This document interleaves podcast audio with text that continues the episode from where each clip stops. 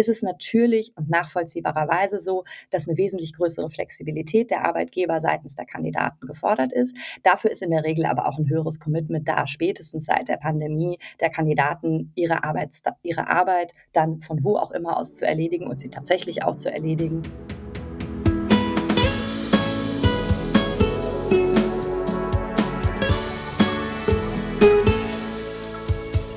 Brezeln und Wein, der Podcast für die ehemaligen der Bucerius Law School.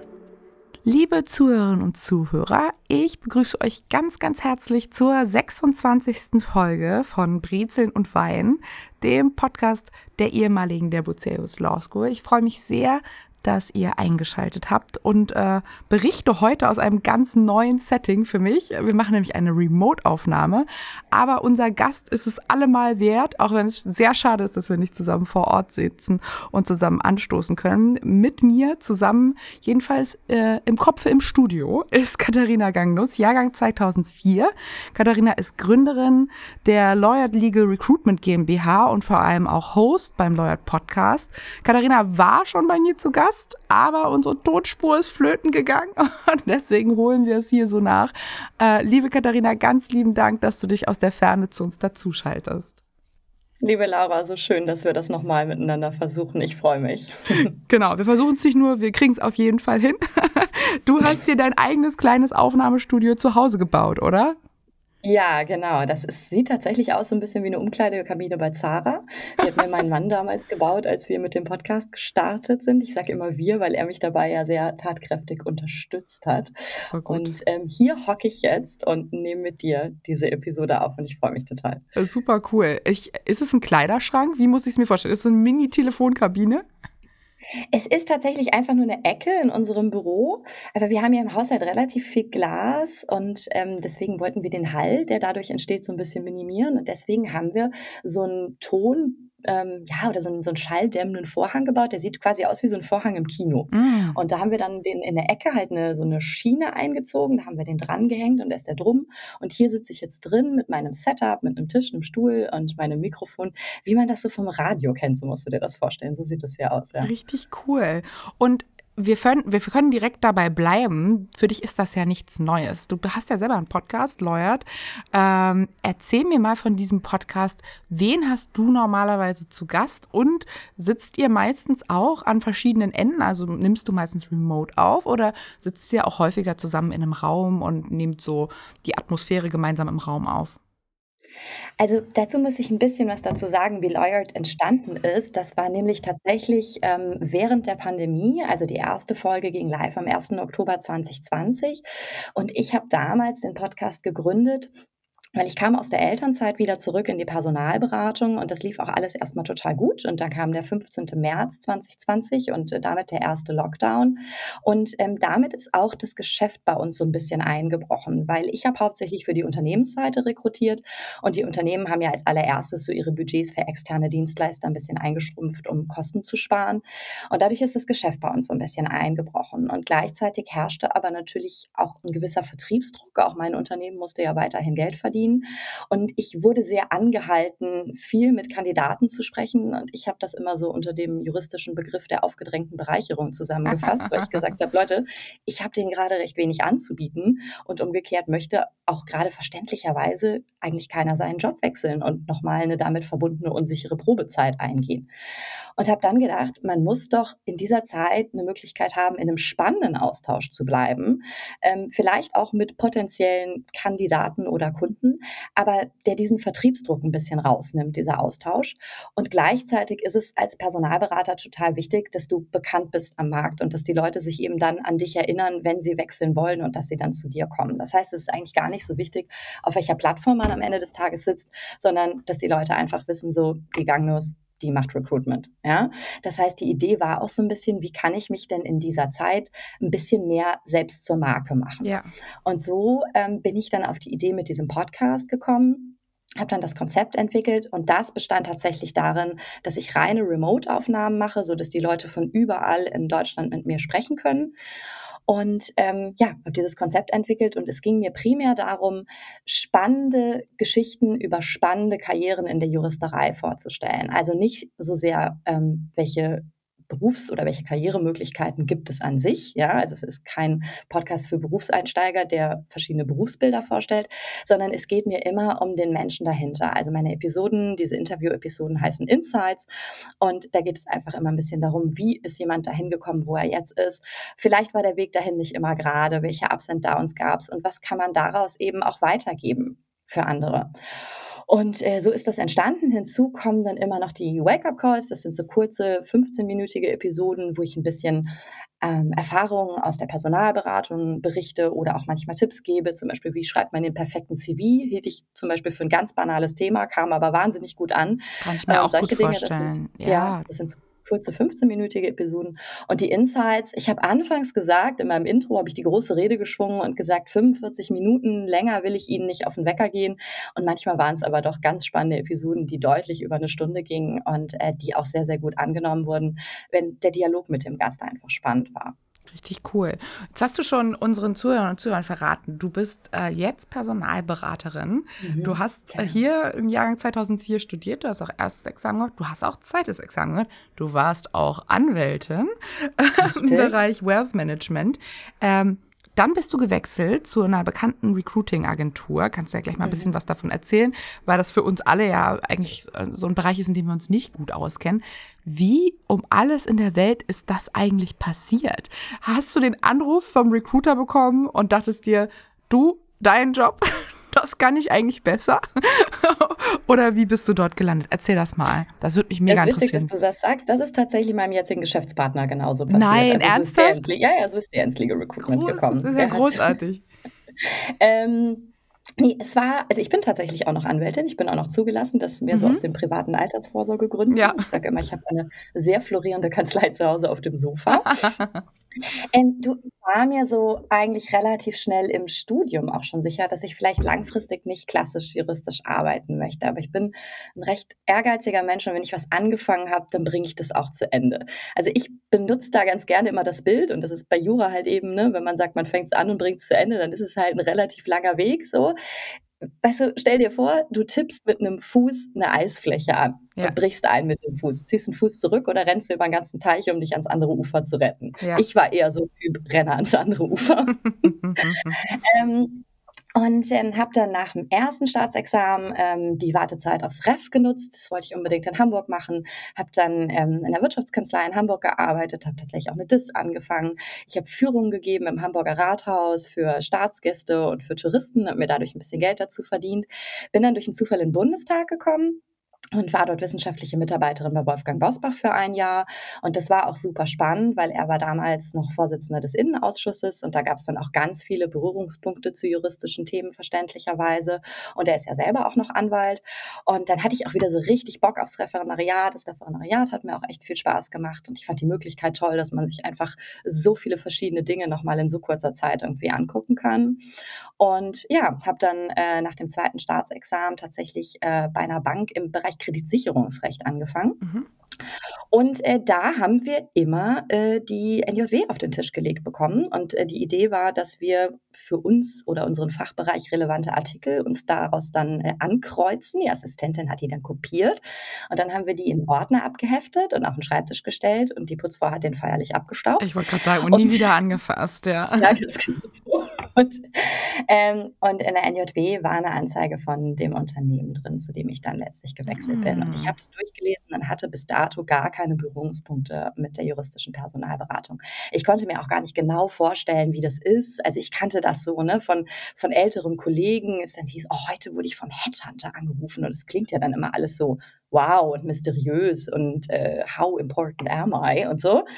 Ähm, und dann habe ich mir das aber durchgelesen und habe so gedacht, das klingt so total nach mir. Also da standen so Dinge drin irgendwie. Sie haben eine Begeisterung für Menschen, sie interessieren sich für juristische Karrierewege, sie haben eine juristische Ausbildung, sie sind aufgeschlossen, sie gehen gerne auf Leute zu. Und da habe ich gedacht, ich muss mich da mal melden. Krass. Und dann habe ich mich da gemeldet und äh, dann haben die das tatsächlich auch erst falsch verstanden und haben gedacht, ich wollte dann in den Kandidatenpool aufgenommen werden. Da habe ich nochmal gesagt, nee, nee, nee, Leute, ich melde mich da hier auf diese Anzeige.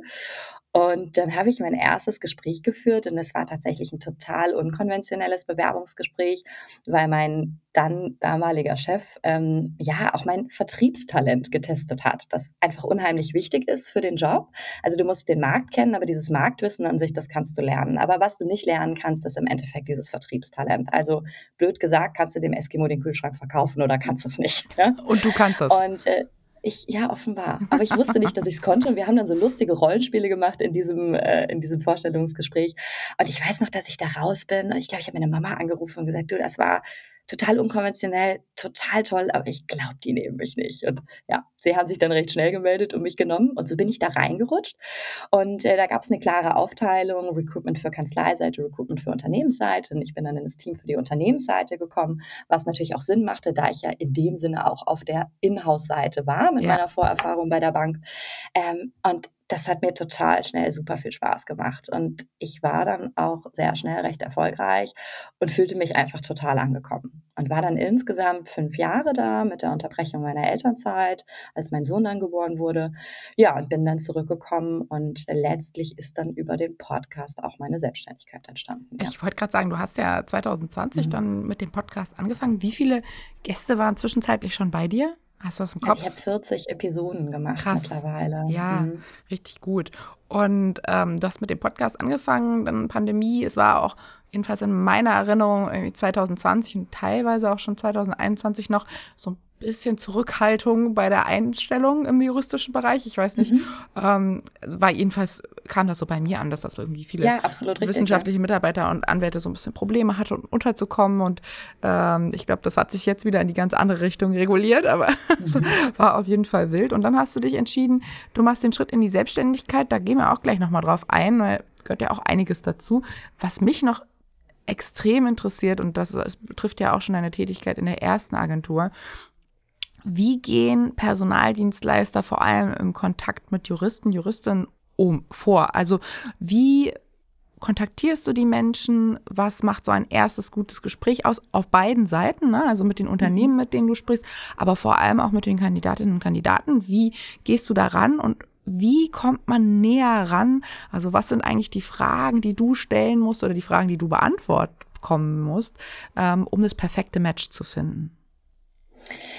Ähm, also im Angestelltenverhältnis war es so, dadurch, dass es ja eine größere Agentur ist, wir hatten zum einen Researcher und zum anderen Resourcer und ähm, dann gab es dann eben zusätzlich die Berater. Das heißt, mhm. wenn ich jetzt zum Beispiel einen Auftrag reinbekommen habe von einem Kunden, sie suchen irgendwie einen Legal Counsel Commercial im Bereich drei bis fünf Jahre Berufserfahrung, ähm, dann habe ich meiner Researcherin ähm, quasi eine Zielkandidaten, Zielkanzleienliste gegeben.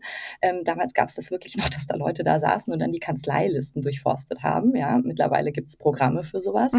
Die hat mir dann quasi eine Zielkandidatenliste erstellt, die ich nochmal überarbeitet habe und gleichzeitig auch Recherchen bei LinkedIn und Xing gemacht, sodass ja. ich dann eine Liste bekommen habe. Ähm, dann haben die Resourcer den sogenannten Erstkontakt gemacht. Das heißt, wenn wir die Leute nicht bereits in der Datenbank hatten, weil sie schon mal Kontakt mit der Agentur hatten und äh, der Verwendung ihrer Daten zugestimmt hatten, ganz wichtig. Mhm. Ja, klar. ähm, dann haben die diesen Erstkontakt gemacht und das gesagt, das ist die Vakanz, um die es geht. Haben sie Interesse, da irgendwie mit der Beraterin zu sprechen? Und dann kam das zu mir als Beraterin. Jetzt in meiner Selbstständigkeit vereine ich das alles in einem, ja. Und ähm, um das mal ein bisschen vorwegzunehmen, das war auch mit so ein Grund, warum ich mich selbstständig gemacht habe, weil mein Unternehmen in der Pandemie auch diese Positionen krass zurückgeschraubt hat, sodass diese Verantwortung auch schon im Angestelltenverhältnis dann während der Pandemie, das fiel alles bei mir zusammen. Und äh, das war auch so mit ein Grund, sich selbstständig zu machen, dass ich dann gesagt habe, naja Gott, wenn ich das am Ende des Tages eh alles selber Klar. machen muss, dann kann ich das auch in die eigene Tasche machen. Klar. Ähm, aber wie geht man so vor? Also ganz wichtig finde ich immer so den persönlichen Kontakt. Das ist bei den Inhouse-Juristen ein bisschen schwierig, weil man an die telefonisch nicht ganz so gut rankommt. Ja? ja? Also da musst du in der Regel über die Zentrale gehen. Das ist ein bisschen tricky, weil man sich da natürlich dann mit einem Inkognito-Namen irgendwie ich meldet. Ich wollte sagen, ja. was ist ja, dein Inkognito? Spoiler, meiner ist mein Mädchenname, also ist nicht besonders kreativ. ja. Ich wollte gerade sagen, sagen, ich wurde manchmal von so wilden Namen angerufen und irgendwann hat meine Assistentin ist dann selber hintergekommen, meinte so, nee, das glaube ich nicht. Sie sind doch ja, Recruiter. Ja, die sind auch tatsächlich sehr clever, ja, ja genau. Oder jetzt, jetzt, ist halt auch der Podcast immer ein ganz gutes Argument, ja. ne, dass ich wirklich da mit meinem richtigen Namen anrufe und sage, hey, ich mache einen Podcast und ich würde gerne mit dem Kollegen, der Kollegin einfach mal darüber sprechen. Ähm, ist ja dann nicht gelogen, dann kann ich immer sagen, ich mache einen Podcast und wir können auch gerne mal über eine Episode reden, aber eigentlich. Wollte ich was anderes, ja. Liebe Grüße. Wenn das halt nicht geht, dass man den telefonischen Erstkontakt hat, dann versuche ich zumindest die Leute ähm, sehr tailor-made anzuschreiben, ja. Mhm. Also nicht, dass ich einfach nur den Namen einsetze, sondern ich gucke mir dann vorher das Profil schon sehr detailliert an und versuche einfach einen Anknüpfungspunkt zu finden ähm, oder zum Ausdruck zu bringen, warum ich auch entschieden habe, dass dieser Name überhaupt auf meiner Liste ist und zu der Vakanz irgendwie passt. Und das packe ich dann in eine E-Mail. Ähm, was auch gut immer ankommt, ist, wenn man schon im ersten Kontakt Ross und Reiter nennt. Ja. ja? Ich finde das immer ganz wichtig, weil man arbeitet ja auf beiden Seiten vertraulich. Wenn es dann ne, im Prozess weitergeht, teilt der Kandidat, die Kandidatin ja auch viele vertrauliche Informationen mit dir. Und genauso transparent möchte ich da an der Stelle dann auch sein. Das finde ich cool, also, ja, auf jeden Fall. Ein, so, ne, wirklich eine persönliche Ansprache und ein aufrichtiges Anliegen ist, glaube ich, total wichtig, um sich da auch so ein bisschen von der Masse irgendwie abzuheben. Ähm, und dann im weiteren Kontakt oder gerne auch schon im Erstgespräch, du musst natürlich relativ viel über deinen Kunden auch wissen ähm, und über die Vakanz. Das heißt, wenn ich ähm, meine Vorgespräche mache mit den Kunden, dann frage ich ganz detailliert nach, wie sieht die Rechtsabteilung aus? Wie ist die aufgestellt? Wie viele Leute arbeiten da? Wie viel Erfahrung haben die da? Ist es eine ähm, Erstbesetzung? Ist es eine Nachbesetzung? Wenn es eine Nachbesetzung ist, warum? Wenn es eine, eine Erstbesetzung ist, warum wird diese Stelle geschaffen? Wie sieht die Zusammenarbeit mit den Fachabteilungen aus? Also ich, wie gesagt, arbeite weiterhin auf der Unternehmensseite. Mhm. Das spreche ich jetzt mal hauptsächlich darüber. Und all diese Informationen, und das hilft den Kandidaten auch, ähm, ja, dass sie verstehen, dass sie nicht einfach random von irgendwem angerufen werden, der da einfach nur möglichst viele CVs irgendwie einsammeln möchte, sondern um was es irgendwie ganz konkret geht. Und das hebt ein, glaube ich schon, oder es ist so meine Erfahrung tatsächlich sehr von der großen Masse irgendwie ab. Total. Also, dass man wirklich da sehr, ja, sehr persönlich ist auch einfach. Und ne? was, was ist dein ähm, Eindruck?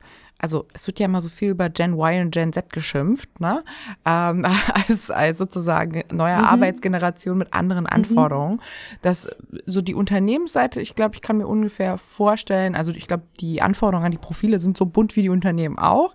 Ähm, aber ich kann mir ungefähr vorstellen, was die Unternehmen sich wünschen. Was fordern die Kandidaten oder was fragen die dich vor allem? Also Gen Y, Gen Z fordert viel zu viel. ist es echt so? Ja. Naja, du, es kommt ja alles nicht von ungefähr. Ja. Und ich habe das jetzt so flapsig dahergesagt. Ja. Und natürlich muss man auch immer ein bisschen beide Seiten irgendwie verstehen. Aber womit ich persönlich einfach ein großes Thema habe, ist mit dieser ganz großen Erwartungshaltung. Ja, also ich möchte mindestens vier, am liebsten möchte ich fünf Tage eigentlich komplett remote arbeiten und ich möchte mir meine Zeit komplett frei einteilen können und ähm, dann möchte ich auch noch irgendwie am liebsten 40 Tage Urlaub machen und wenn ich ein Sabbatical machen will, dann muss das auch noch irgendwie bezahlt sein ja. und ich äh, ne, und dann möchte ich aber gerne wahnsinnig viel Geld verdienen und es soll sich nicht groß zu dem unterscheiden, was ich in der Kanzlei verdient ja, habe. Und dann bitte, ja, ich habe fünf Jahre Berufserfahrung, mache ich es auch nicht ohne Personalverantwortung. da sitze ich dann immer so ein bisschen da und sage, wird ja, schwierig. Hm, so. ähm, also wie gesagt, äh, wenn ich, ich habe nur zwei Hände und wenn ich zaubern könnte, wäre ich bei Zirkus Roncalli, wäre ich nicht bei Lawyer Legal Recruitment, ja. Also das, das finde ich ehrlich gesagt immer ein bisschen schwierig. Versteh Aber wenn wir mal diesem Extrembeispiel irgendwie weggehen, ist es natürlich und nachvollziehbarerweise so, dass eine wesentlich größere Flexibilität der Arbeitgeber seitens der Kandidaten gefordert ist. Dafür ist in der Regel aber auch ein höheres Commitment da, spätestens seit der Pandemie der Kandidaten ihre Arbeit, ihre Arbeit dann von wo auch immer aus zu erledigen und sie tatsächlich auch zu erledigen ähm, und sie in Randzeiten auch gerne zu erledigen. Ja. ja. Also das ist so das eine, was schon mal total wichtig ist. Dann ist, glaube ich, ähm, eine gute und gesunde Kultur ähm, und so diese, diese diese klassischen Werte im Miteinander, die sind Kandidaten auch immer sehr wichtig, dass man einen respektvollen Umgang miteinander hat, ähm, dass natürlich das Thema Gender Diversity auch gelebt wird, ähm, dass, ähm, ja, dass man sich aufeinander verlassen kann, dass man ein gutes Team vorfindet. Das ist tatsächlich wichtig und auch hier deswegen eine gute Vorbereitung einfach meinerseits mit dem Kunden. Ja, wie sieht dieses Team aus? Ja. Ähm, vor der Pandemie, ich war auch immer beim Kunden noch vor Ort. Ich habe mir das angeguckt da auch. Ne? Wie sieht das da aus? Wie sitzen die Leute da auf Unternehmensseite ist ja oft auch Großraumbüro. Wie ist das denn da? Ja, und was sind das so für Leute? Wie ticken die? Wie sind die da hingekommen? Wie happy sind die auch, sich darüber auch mal ein bisschen zu informieren? Das wird dir der Kunde natürlich so nicht unbedingt direkt sagen, aber vielleicht findest du es ja über andere Wege raus. Ja, also das sind, glaube ich, so Dinge, die insgesamt ähm, schon immer wichtig waren, aber die vielleicht jetzt auch ein bisschen wichtiger geworden sind. Und das finde ich auch völlig legitim. Und wie ist das mit dem Thema ähm, Arbeitsbelastung? Also mein Eindruck ist ehrlich gesagt nicht, dass die Leute jetzt weniger arbeiten. Ich glaube, ähm, es ist ein anderes Verhältnis dazu, sagen, mhm. was sind schwachsinnige Aufgaben, die man mhm. vielleicht nicht mehr machen muss mhm. oder die man outsourcen oder die man eben einfach technisch beschleunigen kann. Ne? Also, dass du sozusagen da äh, nur noch so und so viel Zeit für aufwenden möchtest. Ähm, also die Anforderungen an den Arbeitsinhalt sind, glaube ich, auf Bewerberseiten gestiegen. Bin ich sicher, bin gespannt, was du dazu sagst. Ähm, aber eigentlich nicht grundsätzlich, so Gen Z wird ja so ein bisschen Faulheit nachgesagt. Das ist eigentlich gar nicht meine Wahrnehmung. Wie ist das bei dir? Also, was ist da dein Eindruck? Was kriegst du auch gespiegelt von deinen Kunden? Äh, das ist ganz unterschiedlich. Also ähm, es gibt nach wie vor sehr, sehr engagierte Juristen, Juristinnen, ähm, wo sich nicht viel geändert hat. Und es gibt aber auch welche, die, wie gesagt, da ja sehr, sehr auf ihre Arbeitszeit irgendwie pochen oder ja. achten. Ähm, das liegt auch einfach daran, dass auch die Wichtigkeit irgendwie von Familie oder Sozialleben meiner Meinung nach auch zugenommen hat. Ja, das und dadurch, dass auch oft beide Seiten arbeiten ähm, und dass es nicht so wie früher ist, ne? so wie bei mir. Der Papi hat halt wahnsinnig viel gearbeitet ja. und ich habe den kaum gesehen. Dafür hatte ich äh, eine Mordszeit mit meiner Mama. Ja, verstehe, ähm, Klar. Das hat sich, glaube ich, auch nochmal irgendwie geändert. Aber ansonsten, glaube ich, ja, hat sich da nicht so wahnsinnig viel verändert in der Hinsicht. Ja. Also ich würde jetzt nicht sagen, dass, dass die nachkommende Generation faul ist. Sie denken einfach ein bisschen anders. Ne? Also wie gesagt, in, in Bezug auf diese ganzen Themen Flexibilität und so, das ist ganz, ganz wichtig. Es, es sind einfach, es ist ein anderer Schlag Menschen. Es ist, die sind auch anders groß geworden, als wir groß geworden sind. Und man muss auch immer respektieren, dass sie auch mit anderen Herausforderungen groß geworden sind, als wir teilweise, mit denen sie schon früh umgehen mussten. Und ich empfinde, auch so, wenn ich mir den aktuellen Studienjahrgang angucke, ich war ja neulich an einer Veranstaltung an der Law School, ähm, und ich finde, die sind wesentlich reifer und weiter, als ich mich selbst in dem Alter empfunden mhm. habe und wesentlich umfassender nochmal interessiert und auch vorgebildet. Und das finde ich ganz, ganz faszinierend und das ist toll und das ist was, was man auch fördern sollte. Und vielleicht kommen daher teilweise auch die höheren Erwartungshaltung kandidatenseitig. Total, ja, die sind super reflektiert. Die denken auf viel mhm. mehr Ebenen mit, als auch definitiv auch ich das zu Beginn des Studiums gemacht habe. Da bin ich ganz bei dir. Ähm, dann hast du quasi mit beiden Seiten gesprochen. Mit dem Kunden, da konntest du jetzt nicht jedes Mal hinfahren in der Pandemie. Klar, da musst du jetzt auch wieder mehr mhm. Informationen remote einsammeln. Aber dann hast du den persönlichen Erstkontakt hergestellt. Dann habt ihr wahrscheinlich irgendwie mal miteinander detaillierter gesprochen, wenn mhm. äh, die Person auch wechselwillig ist und erstmal grundsätzlich interessiert. Wie geht es dann weiter? Wie verkuppelst du die dann? Oder wie kannst du auch da sagen, naja, das ist vielleicht kein Match, vorsichtig mhm. ausgedrückt? Oder gibst du das dann relativ früh aus der Hand und sagst, naja, beschnuppert euch mal direkt, ich muss mich hier, ähm, sagen, meine Vermittlerrolle ist getan? Nee, letzteres auf gar keinen Fall. Es gibt sicherlich auch Recruiter, die so arbeiten, aber auch das ist wieder was, worauf ich viel Wert lege, dass ich genau das nicht mache. Mhm. Das heißt, genauso viel ähm, Zeit und Arbeit, die ich auf der Kundenseite im Vorfeld bei der Vorbereitung investiert habe, die investiere ich dann auch auf der Kandidatenseite. Also ich begleite meine Kandidaten vom Erstkontakt dann auch bis zum und bis zur Unterschrift des Arbeitsvertrages. Manchmal habe ich auch schon über den Arbeitsvertrag mit drüber geguckt, aber das ist nicht die Regel. Sowas solltest du dann eher machen, nicht ich. Ähm, und zwar ähm, schicke ich denen dann ähm, nach dem Erstkontakt meistens so die Stellenbeschreibung, sage, schauen Sie sich das mal an, dann sprechen wir irgendwie nochmal dazu, dann gibt es einen Call, ähm, wo es aber einfach Rückfragen geklärt werden. Und wenn, wenn der Kandidat oder die Kandidatin sagt, das finde ich spannend, dann habe ich in der Regel vor der Pandemie ein persönliches Gespräch ausgemacht. Ähm, dieser Tage mache ich das meistens nach wie vor noch per Teams oder Zoom, indem man dann ausführlich ähm, über die Vakanz nochmal spricht, aber indem ich auch ausführlich über den Werdegang mit dem Kandidaten, der Kandidatin spreche, ja. weil ähm, ich übersende meinen Kunden den CV und wenn Sie wollen, bereits auch im Vorfeld Zeugnisse, Referenzen etc. Aber ich übersende auch ein ausführliches Kandidatenprofil, das ich schreibe. In dem stelle ich ähm, den Werdegang dar, die Wechselmotivation dar, Gehaltserwartungen dar und letztlich aber auch meinen persönlichen Eindruck vom Kandidaten, von der Kandidatin und warum ich ihn oder sie für die Vakanz ausdrücklich empfehle. Und wenn ich im Vorfeld das Gefühl habe, ähm, das passt nicht zueinander, dann biege ich das dem Kandidaten gegenüber irgendwie ab. Ne? Also ja. ich bin da nicht so, dass ich sage, ehrlich gesagt, habe ich das Gefühl, da kriegen sie nicht auf die Kette. so, das um Gottes Willen, ja. Also das ja. wäre auch total vermessen, sondern es ist dann eher so, dass ich sage, ne, wie du richtig sagst, das Match an der Stelle würde irgendwie nicht passen. Und ähm, manchmal halte ich das dann einfach zurück. Ne? Da kann man, nennt man dann so Argumente wie, es gibt schon ausreichend Bewerber und das möchte der Kunde sich erstmal angucken oder sowas. Sowas sagt man dann. Ja, an der Stelle ist man dann einfach so ein bisschen diplomatisch zurückhaltend oder höflich. Ähm, aber wenn das dann sehr gut zueinander passt, dann übersende ich die Unterlagen dann alle an den Kunden der Kunde schaut sich das dann an und äh, trifft dann die Auswahl derjenigen Kandidaten, mit denen er ein erstes Gespräch führen möchte. Und diese Gespräche bereite ich dann auch auf beiden Seiten wieder vor. Das heißt, es gibt gerade kandidatenseitig dann einen Briefing Call, wo ich dann einfach nochmal sage, was ich glaube, was in dem Gespräch gefragt werden wird, wie er sie sich vorbereiten kann, welche Fragen er auf jeden Fall beantworten können muss. Und das ist, das kann man auch mal sehr deutlich sagen, das ist kein Geheimnis. Ganz wichtig, immer zu sagen, warum will ich wechseln und warum will ich gerade in die Position wechseln. Ja.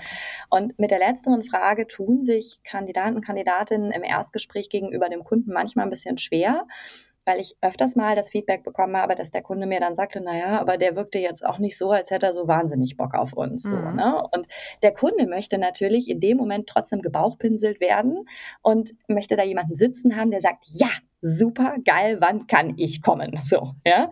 Total, ähm, du hast recht. Ja, das bleibt bei den Leuten hängen, ja. Das kann man natürlich im ersten Gespräch oftmals nicht sagen. Ja. Aber man muss glaubhaft zu so tun können, auch wenn man parallel noch bei drei anderen Vakanzen spricht. Ja. Völlig in Ordnung, würde ich ganz genauso machen. Aber einfach zu sagen, so, ähm, sie sind meine bevorzugte Option, weil. Ja? Und äh, das ist was, was ich den Kandidaten unter anderem dann mitgebe. Und dann mache ich auch einen Debriefing-Call. Das heißt, ich melde mich dann bei denen äh, nach dem Gespräch, jetzt nicht eine Stunde nach dem Gespräch. Ähm, ich habe Kunden zum Beispiel, die sind so, die legen quasi mit meinen Kandidaten auf und rufen mich danach sofort an. Ach, ja, cool. das liebe ich. Ja, ja. finde ich auch. Das ist halt ähm, aufregend, ne? Du bist ja, halt mit denen ich schon vor lange arbeite. Prozess, so. ja. Mhm. Dann kriegst du halt so direkt einen O-Ton. Ja. Aber ich melde mich dann ähm, spätestens am nächsten Tag auch beim Kandidaten oder schreibe vorher schon eine kurze Mail und sage, hey, wollen wir morgen mal telefonieren? Wie fanden Sie es denn? Und so. Und das mache ich dann eben auch beim Kunden. Dann spiegel ich auch den Kandidaten, wie der Kunde es fand und so weiter. Und so geht es dann durch den Prozess, weil es gibt ja meistens mehr als ein Gespräch. Also ich habe eigentlich noch nie einen Prozess erlebt, wo es noch ein Gespräch gab. Mhm. ähm, weil es ja auch oft dann mit mehreren Abteilungen ist und HR ist eingebunden und dann verschiedene Führungsebenen sind mit eingebunden. Und ähm, ja, so begleite ich die dann durch den Prozess und durch die ganzen Gespräche und dann bis hin zum Ja oder Nein von der einen oder anderen Seite. Und es ist dann auch so, dass ich ähm, auch oft Absagen kommuniziere für die Kandidaten. Ich sage dann immer, ich finde es anständig, jetzt haben Sie irgendwie zwei Wochen lang mit dem Kunden gesprochen, wenn Sie wenigstens selbst noch eine kurze Mail schreiben und sich bedanken. Man sieht sich ja immer zweimal im Leben. Aber auch das ne, ist das dem, dem Kandidaten, der Kandidatin überlassen, äh, möchte er sie das machen ich bin auch dafür da, kann, äh, Absagen zu kommunizieren. Ne? Also das ist mein Job. Da an der Stelle bin ich Dienstleister und äh, das mache ich dann auch. Ja. Und sag mal, wenn du jetzt aus deiner Inhouse-Perspektive, du suchst ja die Juristinnen und Juristen Inhouse, gibt es irgendein Skill oder Skillset oder so Anforderungen an Skills von Juristinnen und Juristen, die sich verändert haben über die Zeit? Du machst das ja jetzt auch nicht erst seit gestern, sondern du bist ja schon eine mhm. Weile mit dabei. Also sozusagen neue Anforderungen muss jeder auch gleichzeitig ein Scrum Master sein und oder programmieren können. Oder ähm, das ist das eine, was mich interessiert. Und das andere ist, wie wichtig sind da noch Noten. Ähm, ich weiß, du hast ja auch einen Geschäftspartner, der sich um die Vermittlung in den juristischen Bereich, also den Kanzleibereich äh, kümmert. Mhm, genau. ähm, ich, mich würde es interessieren, wie das sozusagen einerseits in-house und andererseits im Kanzleibereich aussieht. Also was das Skillset angeht, du hast natürlich recht, wenn man dieser Tage ein bisschen technisches Verständnis mitbringt und dazu muss man nicht programmieren können, aber wenn man ungefähr weiß, wie es funktioniert oder was dafür gefragt ist, ich kann das zum Beispiel nicht, ja. also es wäre was, was ich mir vielleicht auch mal irgendwie äh, mhm. als äh, Skill zulegen könnte, ähm, dann hat man auf jeden Fall die Nase vorn und wenn man so ein bisschen flexibel ist im Denken und das ist was, was sich in-house nicht geändert hat. Also was die Tätigkeit Inhouse und Kanzlei unterscheidet. Du musst in der Rechtsabteilung ein bisschen anders denken können. Also erstens mal musst du deine juristische Handlungsempfehlung so runterbrechen können, dass der Vorstand, ähm, also dass sie einerseits wasserdicht ist, aber b, dass sie auch sehr kurz und knapp ist, dass der Vorstand damit arbeiten kann, dass die Fachabteilung damit arbeiten kann. Ja, das ist schon mal so die eine Herausforderung. Das ist was, was man können muss. Zum anderen muss man durch die Nähe zur Operative diese Zusammenarbeit mit den Fachabteilungen auch bespielen können. Das hat auch viel was einfach mit der Unternehmenspolitik zu tun, zu verstehen, wie funktioniert so ein Unternehmen von innen heraus und das dann auch für sich zu nutzen. Das ist letztlich auch ähm, der Schlüssel, wie man im Unternehmen Karriere macht, ja. ja? Ähm, wenn man das verstanden hat. Und das ist ein Skillset, das war inhouse-seitig schon immer gefragt. Hinzu kommen jetzt dieser Tage natürlich einfach noch sowas wie technische, ähm, technisches Verständnis und so ein bisschen betriebswirtschaftliches Verständnis hat Inhouse auch noch nie geschadet, ja, ist umso wichtiger. Mm, das sind so Punkte, die ich nennen würde. So, äh, zweite Frage, oh, habe ich was vergessen? Noten, gell? Genau, so. ja, Noten einerseits in-house und eben auch bei deinem Geschäftspartner, der sich um die Vermittlung ja. im Kanzleibereich kümmert. Also, ähm, ich sage ja immer, und ich sage das auch zu den Kandidaten immer spaßeshalber, wenn die mir dann so ein CV schicken und da stehen keine Noten drin, dann sage ich immer, wir müssen da bitte die Noten reinschreiben, denn es wird bei uns Juristen vielleicht eines Tages so sein, dass man sie uns doch auf den Grabstein schreibt. ähm, ja, es ist tatsächlich was, was der Kunde immer wissen will. Kanzleiseitig ist man da nach wie vor sehr streng. Ja. Also da gibt es ganz, ganz wenige Ausnahmen. Ich wundere mich dann doch manchmal zuweilen, wenn, also weißt du, wenn ich bei Juve lese, der und der ist da und dahin gewechselt und ich habe schon mal mit der Person gearbeitet und gucke dann nochmal rein, da gab es schon die ein oder andere Überraschung, wo ich sage, oh, eines der beiden Examiner hätte ich jetzt nicht gedacht, dass das dafür reicht, mhm. weil grundsätzlich das, was uns kommuniziert wird, ist in der Regel doch schon immer das Doppel-VB, die doppelte Kriegsbemalung oder mindestens ist es immer ein noch, VB. Ja? Und ja, ja, ist tatsächlich so. Ist tatsächlich so. Inhouse nicht. Inhouse solltest du trotzdem nicht mit zwei ausreichend aufmarschieren. Ja. Auch da wird es schwierig, aber auch nicht unmöglich. Nur über mich als Personalberaterin, ich kann dem Kunden keinen zweimal ausreichend Kandidaten hinlegen, weil der Kunde sagt natürlich, ich bezahle die Frau Gangnus dafür, dass sie mir hier die Top-Talente bringt und zweimal ausreichend ist in meinen Augen kein Top-Talent. So, Punkt.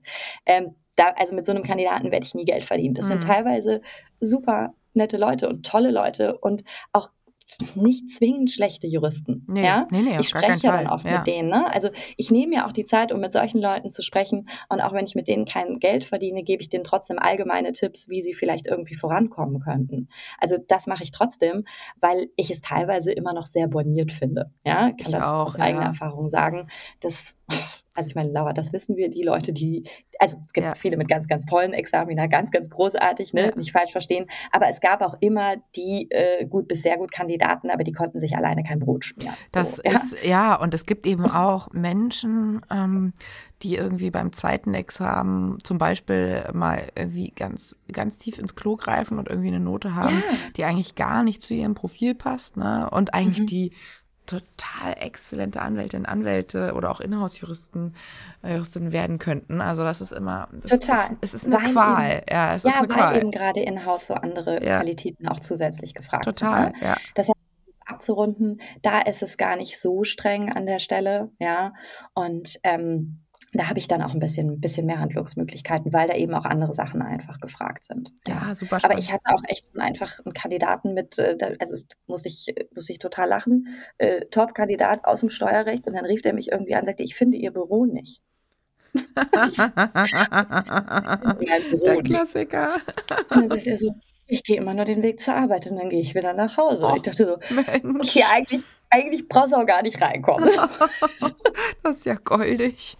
Ja, es war einerseits was total süß, andererseits war es so, wo ich so dachte, mm. oh Mensch. So, ne? Und sag mal, wenn man ähm, eher so ein bisschen eine wilde, eine abseitige Karriere machen möchte, mhm. ähm, abseitig im Sinne von sehr ungewöhnlich, zum Beispiel ein Thema, was immer wieder diskutiert wird und was auch ähm, Alumni, Alumni immer wieder mit mir diskutieren, ist dieses Thema als deutsche Juristin oder deutscher Jurist im Ausland arbeiten oder in die andere Richtung. Ne? Wir haben immer mehr mhm. MLB und International mhm. Ehen, die sich hier gebildet haben. Das, was das gute alte, die gute alte Erasmus-Ehe ist, was natürlich unter ähm, Jurastudierenden total kompliziert ist, weil das Jurastudium immer so sehr auf die eigene Rechtsordnung zusammengemützt, sozusagen zugemünzt mhm. ist. Ähm, was würdest du solchen Leuten empfehlen? Ähm, hast du zum Beispiel auch Inhouse-Abteilungen oder oder hat dein Geschäftspartner Kanzleien, wo eben zum Beispiel auch Juristinnen und Juristen aus dem Ausland gut arbeiten können oder bleiben das die Transaction Support Lawyer? Und was sagst du eben auch zu unseren ehemaligen, die vielleicht mit, ihrem, mit ihren beiden deutschen Staatsexamen im Ausland arbeiten möchten? Also zu letzterem habe ich tatsächlich nicht viel Erfahrung. Mhm. Da würde ich mich zu weit aus dem Fenster ja. lehnen, weil einfach meine Expertise der deutsche Markt Klar. ist. Ne? Also ja. weder der Markt in anderen, ähm, ja, vielleicht europäischen oder auch internationalen Jurisdiktionen aussieht, das weiß ich nicht.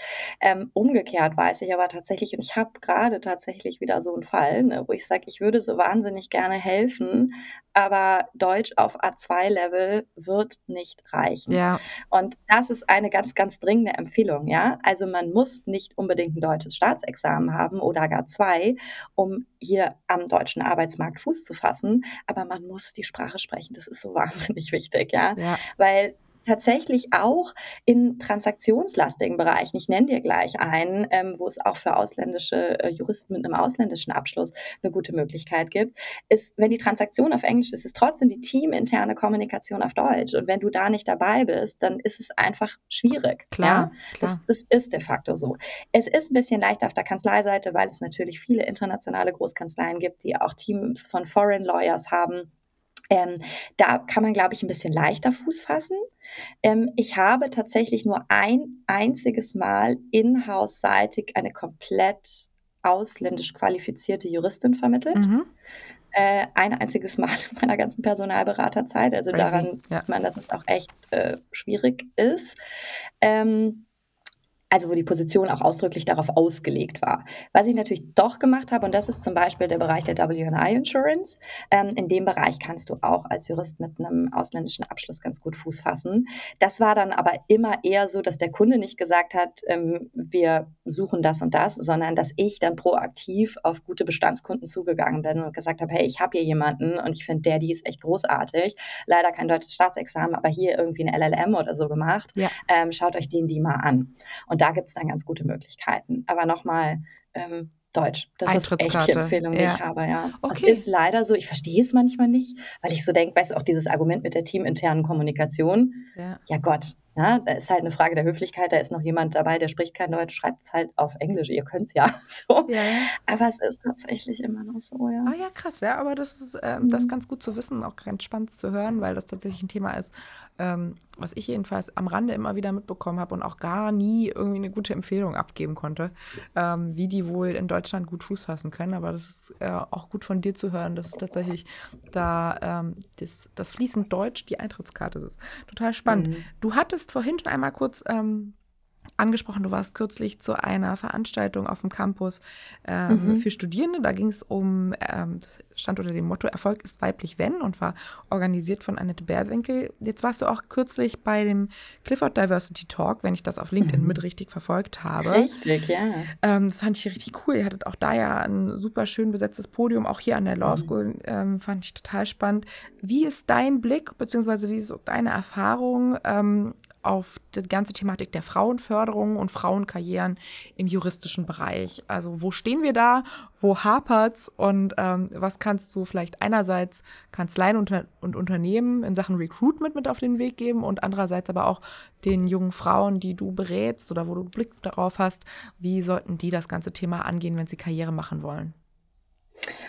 Oh, Riesenthema, Laura. Ja. Da könnte man einen eigenen Podcast irgendwie zu machen. Auch gestern bei der Veranstaltung von Clifford, wir haben uns, also es war geplant, glaube ich, dreiviertel Stunde Panel und wir haben im Endeffekt anderthalb festgequatscht, ja. ja. Ja, und wir hätten noch, hätten noch weitersprechen können. Und es ist auch gut, dass wir noch hätten weitersprechen können und es muss viele Veranstaltungen dieser Art einfach geben, weil wir an diesem Thema einfach noch echt viel zu tun haben. Aber ich finde es wichtig, dass es ähm, unter anderem solche Veranstaltungen als einen Hebel gibt, um dieses Thema eben anzugehen. Es ist ähm, so, dass tatsächlich es teilweise sogar Wünsche oder Vorgaben meiner Kunden gibt, dass wenn ich den ähm, einen bestimmten Kandidatenpool vorstelle, dass zum Beispiel irgendwie ein Drittel der Kandidatin weiblich sein soll. Ja? ja. Dabei sind Vorgaben ähm, von den Kunden mal schärfer, mal etwas weicher, wobei es so ist, dass die Unternehmen da eher die schärferen Vorgaben formulieren, teils weil sie auch müssen, liegt ja nicht zuletzt am zweiten Führungspositionengesetz aus dem August letzten Jahres, was natürlich nur die Führungsetage betrifft, aber es ist ja kein Geheimnis, dass ähm, sowohl Unternehmen, aber auch Kanzleien ihr zukünftiges Führungspersonal gerne von innen heraus rekrutieren. Ja. ja. Das heißt, das ist so die Unternehmensseite. Auf der Kanzleiseite sind die Vorgaben gerne ein bisschen weicher, sodass man sagt, man hätte gerne einen männlichen männlichen oder einen weiblichen Bewerber. Es liegt auch oft ein bisschen ähm, daran, wie so der Bereich aufgestellt ist, dass man gerne eine Ausgewogenheit möchte. Und auch da in der Rechtsabteilung ähm, ist es ja bekannt, das haben ja viele Wirtschaftsberatungen auch mal in Statistiken erhoben, dass diejenigen Unternehmen am Ende des Tages wirtschaftlich erfolgreicher sind, ähm, die eine ausgeglichene Führungsetage haben, ja. was das Verhältnis Mann und Frau irgendwie betrifft. Frauen bringen an der Stelle aber auch noch ganz viele andere Qualitäten einfach mit ein, mit ihrer spezifischen Sichtweise. Und ähm, sie bereichern auch die Kultur des Unternehmens, weswegen es ganz wichtig ist, dass viele Frauen in Führungspositionen kommen. Und deswegen ist auch ein Treiber der Unternehmen, wenn sie sagen, wir hätten gerne eine Frau, wenn sie mich ansprechen, dass sie sich einfach die Vielfalt an der Stelle wünschen. Ja, ja. Ähm, Kanzleiseite ähm, ist es auch wieder so ein bisschen fachbereichsabhängig. Ne? Also zum Beispiel dein Bereich des Arbeitsrechts, da gibt es ja einfach einen großen Frauenüberhang, genau, würde ich mal sagen. Genau, Arbeitsrecht ist weiblich, genau. Genau, Arbeitsrecht ist weiblich. Oder zum Beispiel auch, wenn wir uns die äh, Fachanwaltschaft mal angucken, ähm, da ist tatsächlich Familienrecht mit 59 Prozent weiblich besetzt. Ja? ja. Ähm, insgesamt gibt es auch immer mehr Anwältinnen. Also ich glaube, BAK 2022 sagte so 36,2737 Prozent Anwältinnen, 57,7 Prozent Syndikusanwältinnen, mhm. auch ganz spannend. Ähm, alles, ähm, alles gute Zahlen, ja, also zeigt, dass das Thema präsent ist, dass es wichtig ist. Aber wir haben auch ein Generationenthema, wir haben eine perspektivisch sinkende Geburtenrate und wir haben einen Fachkräftemangel, der auch vor der Anwaltschaft nicht halt macht, weil die Anwaltschaft insgesamt, das war nämlich auch ganz spannend, die stagniert stagniert. Nicht signifikant, aber die stagniert. So. Ja. Und dann ist die Frage so, wie bekomme ich denn, und das ist auch der aufrichtige Wunsch vieler unserer Kunden, die sagen, hey, wie schaffe ich das denn, dass diese ganzen tollen weiblichen Kolleginnen, die irgendwo mal auf Associate-Ebene anfangen, dass wir die auch bis oben halten und dass die nicht auf dem Weg irgendwo verloren gehen. Und da habe ich die Erfahrung gemacht, ganz wichtig ist ein Commitment von beiden Seiten. So, das heißt, wir gucken uns die Arbeitgeberseite an. Was muss der Arbeitgeber irgendwie bringen? Der Arbeitgeber muss auf jeden Fall flexible Möglichkeiten bezüglich des Arbeitsorts und der Arbeitszeit irgendwie anbieten. Und er muss auch ein Verständnis dafür anbieten, dass ähm, es manchmal Ausfälle gibt bei Frauen, ja, in, ja. Ähm, Bezug auf Kinderbetreuung etc., die nicht zu vermeiden sind. So, das ist das eine, ja. Es muss mehr Möglichkeiten für Teilzeitpartnerschaften geben. Jobsharing ist zum Beispiel eine ganz tolle Idee. Es gibt interne Förderprogramme, es gibt teilweise interne Kinderbetreuungsmöglichkeiten, es gibt Mentoring, es gibt Coaching, wobei auch erwiesen ist, dass so die Wirksamkeit all dieser Maßnahmen, die ich da gerade so aufzähle, äh, auch in der Reihenfolge, in der ich sie genannt habe, ab abnimmt. Ne? Also ja. das heißt, wenn keine Teilzeitpartnerschaft gibt und zum Beispiel kein Jobsharing und es gibt in Anführungszeichen nur das interne Förderprogramm, Mentoring und ein Coaching. Bringt auch nichts, dann ne? Haben wir Kunden, ja, wir haben oft Kunden da sitzen, die sagen, ja, aber wir machen doch alles. Aber trotzdem gehen die. So, ja. warum? so.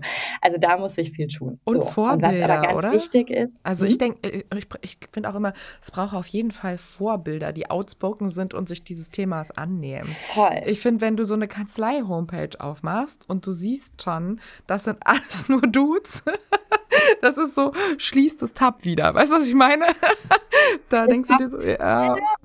Auch einfach, weil diejenigen Leute, das ist zum Beispiel auf Unternehmensseite auch so, ähm, diejenigen, die in den Top-Positionen sind, heiern auch quasi, ja, so ein bisschen ihr Ebenbild. Also Klar. Also der Christian Berg Albright Stiftung hat halt gestern erzählt, man nennt das dieses Thomas-Phänomen. Ich kenne ja? das. Also es gibt ja. Erhebungen, ja. dass, ne, dass einfach äh, in den Job-Führungsetagen, die sind männlich, die sind über 50, die haben, sind irgendwie verheiratet und haben zwei Kinder und heißen entweder irgendwie Thomas, Michael oder Stefan. Ja. ja? Und Thomas heiert Thomas. So. Das auf jeden Fall. Ähm, aber ein Punkt noch zu dem Commitment der Arbeitnehmerin, ja. Das heißt aber auch, und das ist was, da müssen wir auch noch ein bisschen ran, weil da erlebe ich teilweise auch so ein bisschen eine überzogene Erwartungshaltung. Das heißt, auch in der Teilzeit voll im Job zu sein. Und das heißt, wie kriegt man das hin? Ja, indem man zu Hause, ganz wichtig, mit dem Partner die Aufteilung bespricht und äh, sie dann auch umsetzt. Ja, also Sprecht mit euren Partnern, die können mehr als ihr denkt. Ja? Wir haben das hier zu Hause auch, wir sind beide selbstständig. Wir sitzen hier jeden Sonntag und besprechen die Woche. Und es soll nicht so sein, dass am Ende des Battle ist, welcher Termin oder wessen Termin ist wichtiger. Ja? Du musst, brauchst ein zusätzliches Backup irgendwie für Ausfall in der Kinderbetreuung. Und du brauchst aber auch die Flexibilität, dann deine Arbeit irgendwie nachzuholen, wenn du vielleicht den Nachmittag mit dem Kind irgendwie auf dem Spielplatz verbracht hast.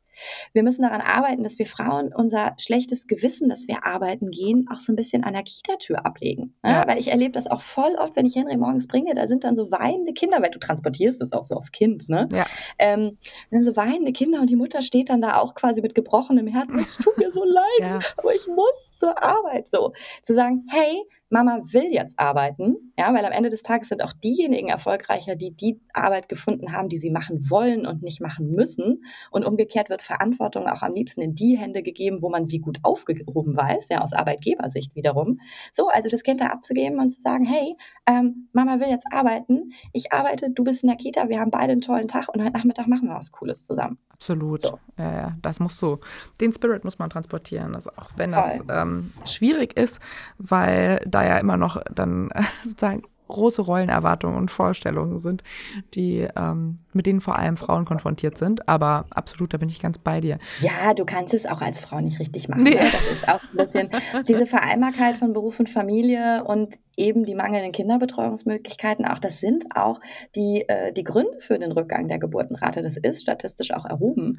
Ähm, und das ist auch ein Fakt. Und so diese, diese gesellschaftliche Akzeptanz der arbeitenden Mutter, also, weißt du, du kannst nicht richtig machen. Du gehst entweder zu früh arbeiten oder zu wenig arbeiten oder zu viel arbeiten. Oder wenn du sagst, hey, wir teilen das so auf, wie's, ja, wie ich es eben von zu Hause kenne. Papa geht arbeiten und ich habe eine mega Zeit mit Mama. Auch das ist dann irgendwie nicht richtig. Wo ich denke so, lass die Leute gejudged. doch Total. alle mal ihr Ding machen. Äh, Und am Ende des Tages ist es wichtig, dass jeder happy ist. Total. Das sehe ich auch so. Du sitzt gerade in deiner Aufnahmeecke äh, in der Mhm. Nähe von Frankfurt und arbeitest auch schon Mhm. lange dort. Bist Mhm. du eigentlich gebürtige Frankfurterin? Nein, aber ich bin gebürtige Hessin. Ich bin in der Landeshauptstadt Wiesbaden geboren. Ah, Mein Sohn ist Frankfurter. Er ist tatsächlich der einzige richtige Frankfurter in der Familie. Ja. und dich hat es quasi zurückgezogen ähm, in die Nähe der Familie, als du hier durch warst mit dem zweiten Examen. Man nennt es die amorösen Sachzwänge. Ah, okay. Die haben dich wieder zurück. Die haben dich wieder genau, die haben mich wieder zurückgezogen. Also ich meine, ganz klar, Hamburg ist die schönere Stadt. Ich habe ja auch immer noch meine Studentenbude in der Gärtnerstraße, ne? Oh, weil die da schön. tatsächlich nicht die Miete erhöht haben. Und meine Eltern nutzen die jetzt immer so als Ferienwohnung. Oh, Finde ich auch schön. total lustig, weil die ist immer noch genauso möbliert wie damals. Und schon damals war das Ikea-Möbel aus zweiter Hand oder so. Süß. Aber meine Eltern finden das mega, weil die so ein bisschen ländlicher wohnen. Und äh, fahren dann immer ganz gerne nach Hamburg. Und ich finde es natürlich auch cool, wenn ich da bin. Aber äh, ja, also ich hatte dann, äh, ich hatte die Ref-Station dann hier auch schon festgemacht, weil ich meine Praktika auch hier im heimischen Raum gemacht hatte in Frankfurt. Und hatte dann die Ref-Station schon hier. Und dann habe ich parallel eben meinen jetzigen Mann kennengelernt. Und dann ergab sich das. Ne? Also ich habe Mhm. immer so spaßeshalber zu ihm gesagt, du, wenn du in Wolfsburg gewohnt hättest, dann wäre ich nicht sofort zu dir gezogen. Aber so. Frankfurt war in So. Ordnung. Er war. Frankfurt war in Ordnung, genau. Und dann bin ich, ja, dann bin ich hängen geblieben. Ne? Und es ist natürlich schön, auch die Nähe zur Familie zu haben. Und gerade mit Kind jetzt einfach, ich meine, der hat zweimal Oma und Opa direkt in der Nähe. Also, Ist ja, Luxus. besser kann man es nicht haben, Fall. ne? Ja. Living his best life. Total, total. Und ähm, meine Vorstellung von Frankfurt, ich bin ja immer nur Frankfurt-Besucherin. Ich war jetzt das Oh letzte Gott, jetzt Mal. kommt. Nee, wir reden, nicht, wir reden nicht über das Bahnhofsviertel. ist alles in Ordnung.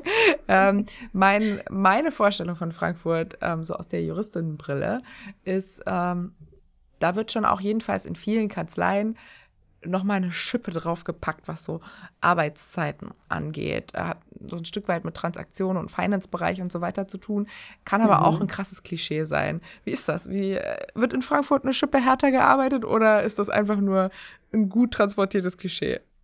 Es wird auch einfach härter gefeiert als, als Ausgleich.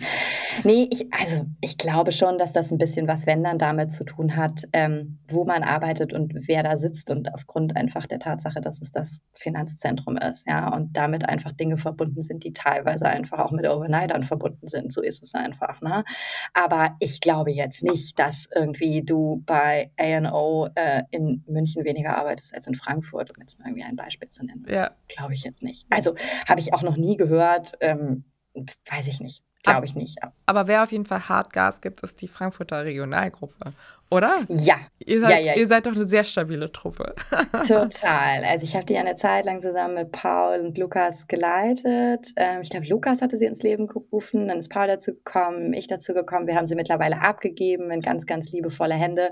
Aber wir hatten halt auch immer ein krasses Praktikantensommerprogramm. Da haben wir über einen Zeitraum von vier, fünf Wochen jeden Donnerstag in Kooperation mit irgendwelchen Kanzleien ähm, Veranstaltungen für die Praktikanten gemacht, um denen einfach zu zeigen, wie cool Frankfurt ist.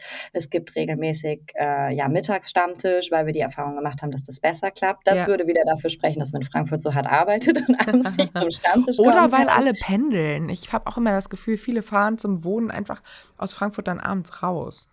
In unserem Alter, Laura. Aber die anderen doch nicht. stimmt, stimmt, du hast recht. okay, Mittagstische habt ihr auch gemacht? Also Lunch Ja, Mittagstische haben wir gemacht und so. Also es ist echt, ähm, finde es cool und deswegen habe ich mich da auch total gerne eine ganze Zeit engagiert. Aber dann merkst du natürlich auch, ne, wenn, also wenn, wenn wir älter werden, wenn sich unsere beruflichen Herausforderungen noch mal ein bisschen mehr verändern und auch was dann einfach nachkommt an Alumni, die haben vielleicht auch einfach eher Bock, wenn das jemand Jüngeres irgendwie organisiert und deswegen haben wir es dann irgendwann weitergegeben, Paul Lukas Lukas und ich. Aber ähm, ich war total dankbar, dass die mich damals gefragt haben. War eine coole Zeit. Liebe Grüße an der Stelle. und ähm, ich finde es insgesamt einfach großartig, wie diese dieses Alumni-Netzwerk funktioniert, ja. Total. Überhaupt, auch wenn du von jemandem was willst und auch wenn du den überhaupt nicht kennst. Und jetzt neulich hat mich wieder jemand angeschrieben und gesagt, darf ich du sagen? Ich sage so, ist doch keine Bitte? Frage, ja klar. Also das nochmal für alle Studierenden, die zuhören.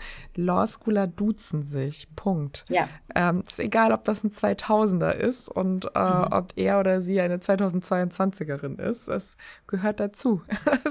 ja, das, genau. Da verstehe ich auch gar keinen Spaß. Richtig so. Richtig so. Genau, ist wie in der SPD, da wird geduzt. Punkt.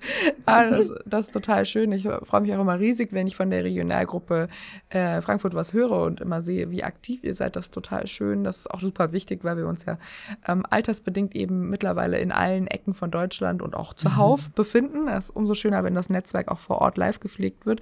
Ähm, Unsere Zeit neigt sich schon wieder fast dem Ende zu, aber ich möchte die Chance nicht verpassen, dich zu fragen, wo man in der Nähe von Frankfurt am besten Wein trinken kann. Also in Frankfurt oder auch in der Nähe von Frankfurt, als eine absolute Weinregion ist. Ich habe mhm. neulich ähm, auf einem Appleboy-Fest, das ist jetzt, glaube ich, nicht der Klassiker, aber ihr habt ja drumherum. Appleboy ist kein Wein. genau, genau. Das ist was anderes, aber ähm, die, die schönen Weinregionen rundherum, davon schwärmen immer alle. Und ähm, ich weiß jedenfalls auch, dass du dich da gut auskennst. Ähm, hast du eine Empfehlung? Erzählt denn sowas? Hast du eine Empfehlung für unsere Zuhörerinnen und Zuhörer? Ja, total. Also im Rheingau, du kannst eigentlich überall hingehen, so, ne? Also die, die Straußwirtschaften, oder halt eben auch Weingüter, die mittlerweile feste, ähm, feste Straußwirtschaften haben, wo du tolle Weinproben irgendwie machen kannst. Es gibt halt viele, die, die kennt man so, ne? Man kennt einen Balthasar Ress, man kennt einen Robert Weil, krasses Weingut, weißt du das schon mal? Nee. Also es ist, das ist wirklich krass. Ja? Sieht, dass er echt viel Geld verdient hat mit seinem Wein. Das ist crazy. Ja, man kennt natürlich ein Schloss Vollrad. Würde ich auch immer mal hingehen, weil es einfach super schön ist von der Aussicht her und so sehr bekannt für seine Weine ist natürlich auch der Spreizer. Aber was ich immer gerne mag und das habe ich so einfach so von meinen Eltern schon mitbekommen. Wir sind da schon super gern hingefahren, als ich noch ein Kind war und äh, noch keinen Wein trinken durfte. So diese, diese familiär geführten Weingüter, ne, die ja. einfach so ein bisschen persönlich sind. So. Und ähm, da mag ich persönlich total gerne das Weingut so uns in Geisenheim, Familienbetrieb, ähm, alle helfen mit. Ganz, ganz, ganz toll. Die haben eine tolle Dachterrasse auch noch. Du sitzt direkt an den Weinbergen unten, wenn du bei denen auf der Terrasse oder im Garten sitzt. Was auch super schön ist, die haben irgendwie einen Sandkasten und so. Also du kannst Süß. dein Kind auch einfach ja. mitbringen und das beschäftigt sich und ähm, du kannst dann da äh, dich einmal durch die Karte probieren. Ganz, ganz schön finde ich auch äh, die Villa Gutenberg in Österreich ähm, von der Familie Nägler geführt. Auch ähm, ganz, ganz lieb. Ich kenne die jetzt auch alle schon seit vielen Jahren. Ähm, die haben nicht immer offen, die haben tatsächlich nur zu diesen reinen Straußwirtschaftszeiten offen, die so zweimal oder dreimal im Jahr sind ähm, oder zu besonderen besonderen Anlässen. Ähm, aber man kann immer hingehen und auch Weinproben machen. Haben auch beide ganz, ganz tollen Wein. Also das sind einfach so von der, von der Aussicht und von der Location her ganz tolle Plätze. Und eins möchte ich noch nennen, weil ich die Geschichte einfach lustig finde. Das ist kein tolles Weingut. Die haben, glaube ich, auch gar, kein, äh, gar keine Straußwirtschaft. Ähm, da kannst du hingehen und kaufen oder bei denen bestellen. Es ist mhm. der Wolf in Hattenheim. Ist nämlich total lustig. Der Typ ist nämlich eigentlich Frauenarzt und ist Ach, zusätzlich was? noch Winzer. Und hat sich das als Side-Business gesucht? Das ist ja der Hammer. Er hat sich das als Side-Business gesucht und es hieß, früher hieß es, glaube ich, Dr. Wolf und dann hat er auch so ein Rebranding gemacht und das heißt jetzt noch der Wolf in Hattenheim.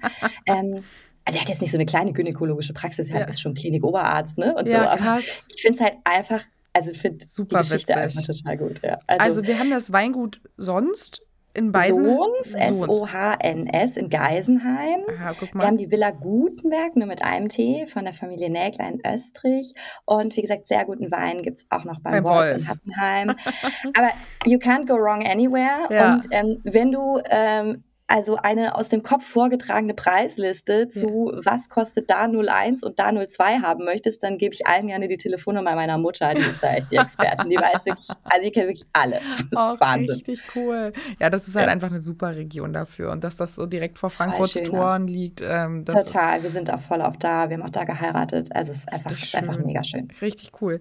Äh, liebe Katharina, ganz, ganz lieben Dank für deine Zeit. Danke, dass du dir vor allem auch zum zweiten Mal die Zeit genommen hast, nachdem ich hier schon mal deine Zeit gern. Vor Ort beansprucht habe und wir beide ganz traurig waren, dass die Aufnahme weg war.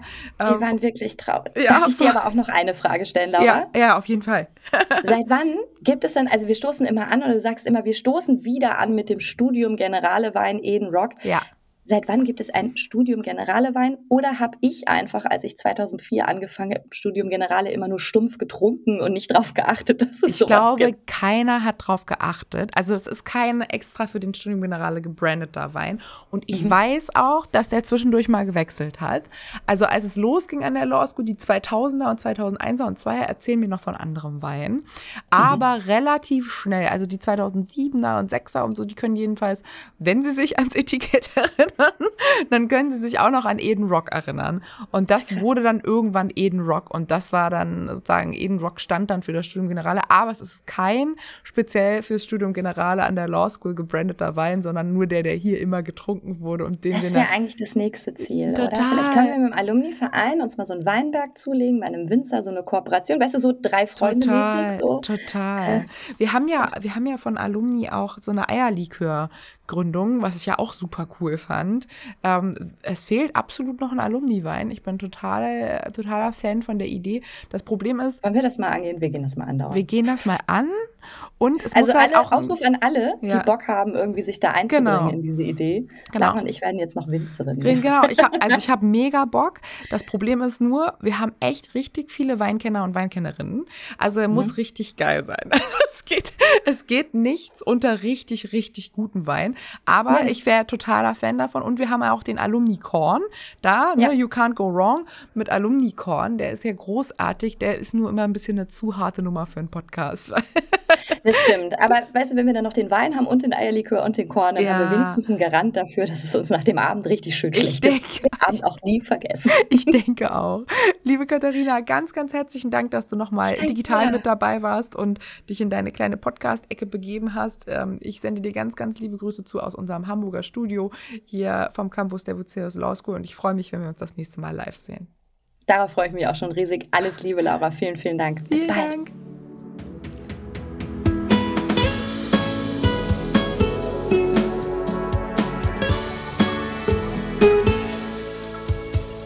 Brezeln und Wein, der Podcast für die ehemaligen der Bucerius Law School.